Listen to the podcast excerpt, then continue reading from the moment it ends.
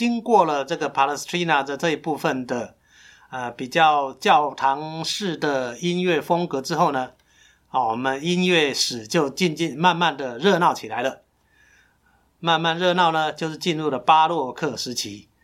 巴洛克时期，巴洛克原来就是一个灿烂的贝壳的意思，哈，绘画也有巴洛克，教堂也有巴洛克，建筑有巴洛克，音乐当然有巴洛克，这艺术都是互相影响、互相牵动。那音乐的巴洛克时期呢，有两个伟大作曲家，啊，一个姓呃巴，一个姓韩。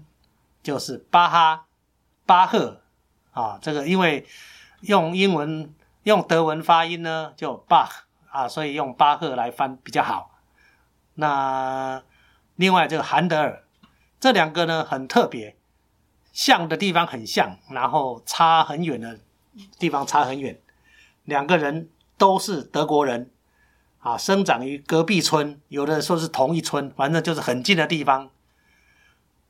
那这两个人一个很像的地方，两个到年纪大的时候，两个都变成盲人。这是相近的地方，离很远的地方就是巴哈一辈子都在他的德国，都在他的村子附近走动。韩德尔，呃，这个成年以后都在英国发展，所以呢，一个守土，一个离乡。那一个。有两三段婚姻，就是巴赫生了二十个小孩。一个呢，到了英国始终单身，没有结婚，没有小孩。那一个巴赫呢，呃，个性上比较，嗯，有人说是啰里吧嗦，但是不是不是一个很霸气的人，就是唠唠叨叨。但是音乐，呃，非常的这个天才中的天才啊，算是个性上是比较。小家子气的啊，另外一个韩德尔呢是个性非常的这个急躁宏伟，呃，然后个性非常的呃这个豪迈，所以两个个性也差很远。然后两个生于同年一六八五年，死于同年一七五零年，所以这两个非常有趣。然后两个从来没见过面，好，那两个大家都是巴洛克。那个数一数二，那两个都是非常的有名，然后音乐都非常有影响力。那我想也限于时间，我们就介绍巴赫的这个作品。呃，巴洛克的时期也是继承的这个前面的呃这个复音音乐啊，就是把巴赫呢把复音音乐对位呢做到极致啊，它的平均律啊，这个前奏曲与副歌这个。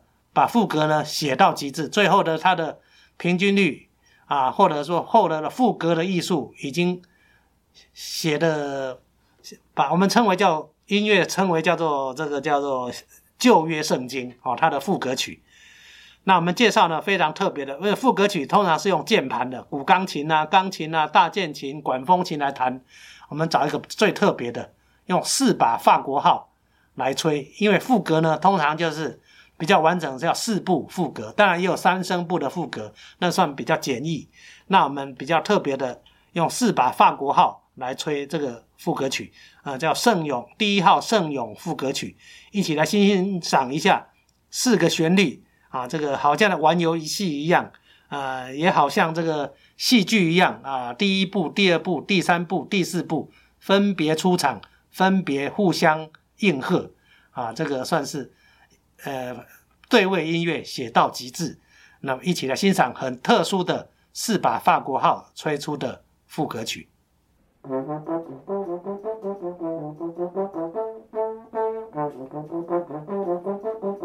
you.